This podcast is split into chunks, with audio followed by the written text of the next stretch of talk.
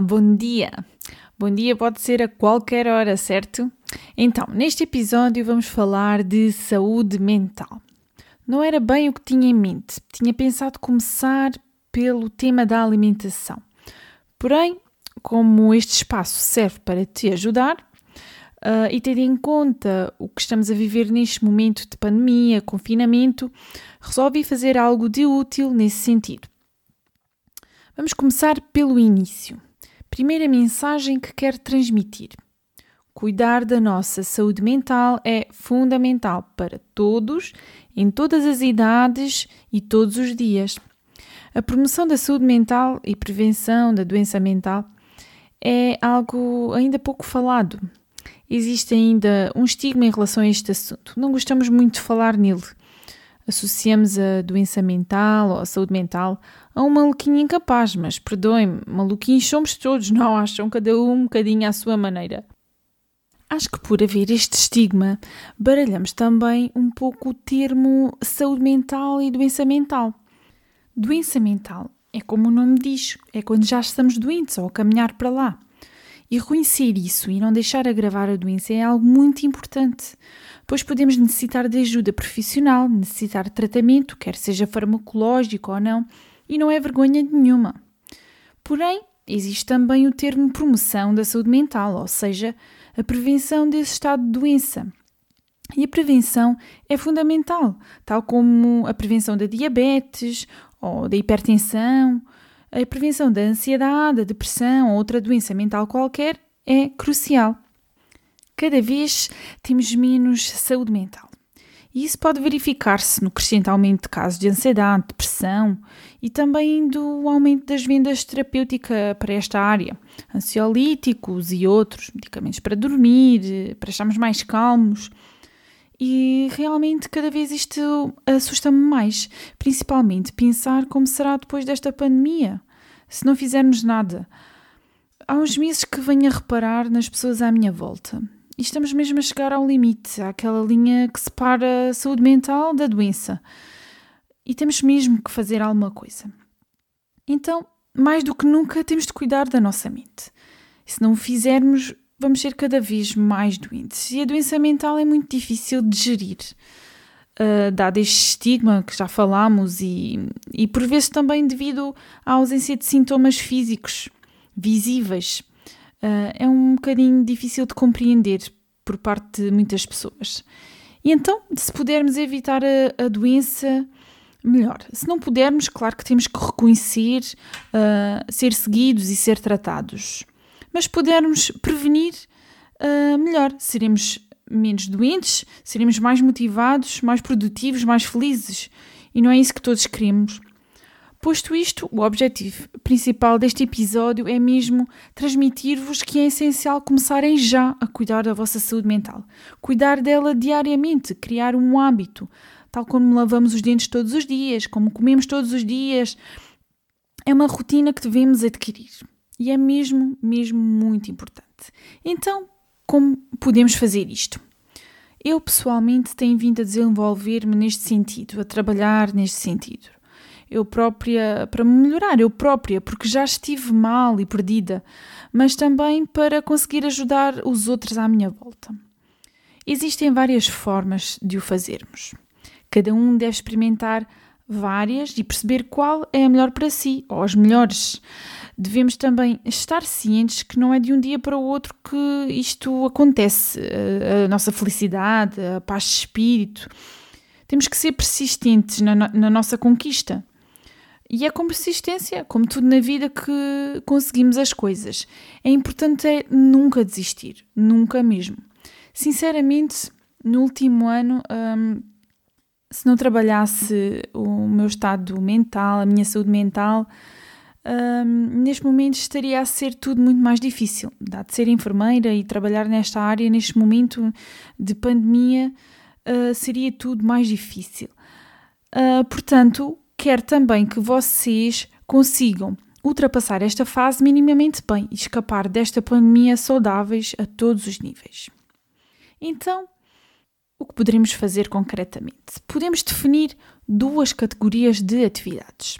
Umas mais ativas e outras mais calmas. As mais ativas, aquelas que nos dão adrenalina e felicidade, por exemplo, praticar exercício físico intenso, dançar, terapias do riso. Depois, outras mais calmas, atividades que nos transmitem paz, tranquilidade, como meditar, ler histórias inspiradoras e motivadoras, escrever num diário as nossas emoções e sentimentos. Existem várias. São ambas importantes e devemos intercalar as duas. Por exemplo, eu gosto muito de ouvir músicas alegres para dançar e aproveito sempre que posso para o fazer, enquanto conduzo para o trabalho, enquanto cozinho. Isso dá-me mais alegria, bem-estar e motivação, fico cheia de energia. Porém, também preciso daqueles momentos de não fazer nada, de, de não pensar em nada, para, para limpar a mente. E nessas alturas faz-me bastante bem meditar. Por outro lado, quando estou mais ansiosa, perdida, faz-me bem escrever para deitar cá para fora, para refletir e perceber o que é que se passa comigo naquele momento. E isso é libertador. Experimentem. Há algum tempo que já não me permito sair de casa mal. Tenho de sair motivada, ou pelo menos tenho que tentar sair motivada. Eu vou ajudar outras pessoas todos os dias. Como posso fazer bem a outras pessoas se eu não estou bem? E isto serve para todos os trabalhos. Outra técnica muito útil é ter sempre um livro motivador, inspirador, de desenvolvimento pessoal, sempre à mão. É uma grande ajuda, podem acreditar. Quando te sentires mal, quando parece que não consegues controlar os teus sentimentos, os teus pensamentos negativos, Experimenta ler as páginas de um livro. Mesmo que seja um parágrafo, uma página, experimenta. Dizem que um livro é um amigo e é verdade. Resumindo, existem várias formas de cuidarmos de nós. Deves experimentá-las e perceber o que é melhor para ti. O importante é nunca desistir. Para terminar, quero ainda falar de outro ponto importante. Sim, devemos cuidar da nossa saúde mental sozinhos, ter tempo para nós, mas também devemos ter tempo para os outros, ajudar o outro, por exemplo, fazer voluntariado, dedicar tempo aos nossos amigos, família, ser educado, gentil, ser grato, manter um discurso com o outro positivo, uh, não alimentar conflitos, assuntos que só nos fazem perder tempo e nos deixam mal. No fundo, não alimentar pensamentos e conversas tóxicas. Por exemplo, uh, vamos imaginar que um colega nosso de trabalho faz algo mal. Algo de errado, nem sequer foi nada de muito grave, mas está mal feito. O que é que normalmente acontece? Falamos mal desse colega, do que ele fez.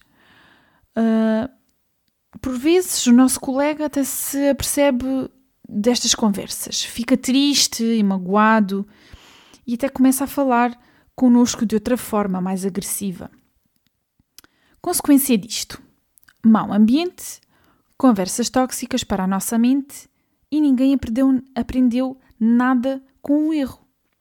Não seria melhor tentarmos outra abordagem, por exemplo, chegar ao pé do colega de uma forma educada, porque ser agressivo não leva a lado nenhum, referir o que ele fez de mal referir como pode fazer bem, referir que deve aprender com esse erro, mas que todos somos humanos e que todos erramos. Consequência disto, o colega que falou com o colega que errou sentiu-se bem, porque fez uma boa ação. O colega que errou aprendeu com o erro, mas ficou grato e mais dificilmente volta a fazer o erro. Além disso, ganhamos bom ambiente. E provavelmente, quando surgir outra situação de erros, vamos estar todos mais à vontade para falar do mesmo, para se falar abertamente que os erros são normais, mas o que interessa é aprender com eles. Resumindo, conversas, atitudes e pensamentos negativos são tóxicos e só nos trazem coisas más. Não nos trazem nada de bom nem nada de valor portanto, não valem a pena. Conclusão: começa já a cuidar de ti, da tua saúde mental. E o primeiro passo muito importante começa já a esforçar-te para canalizar o pensamento para coisas positivas. Tu és capaz, todos somos. O que importa, como já disse, é tentar e nunca desistir. No próximo episódio, vamos falar especificamente de ansiedade, porque às vezes deixamos-nos apanhar por ela e a pandemia que vivemos não tem facilitado nada. Entretanto, acompanha-me nas redes sociais. No Instagram, Joana Gralha, ou Facebook, Joana Gralha Educação para a Saúde, ou então em www.balancedlife.pt, onde vou dando algumas dicas para cuidarmos da nossa saúde física e mental. Espero encontrar-te novamente no próximo episódio. Entretanto, podes-me ir dizendo temas, sugestões, dúvidas que gostavas que falássemos neste espaço. Obrigada e até lá! Um beijinho!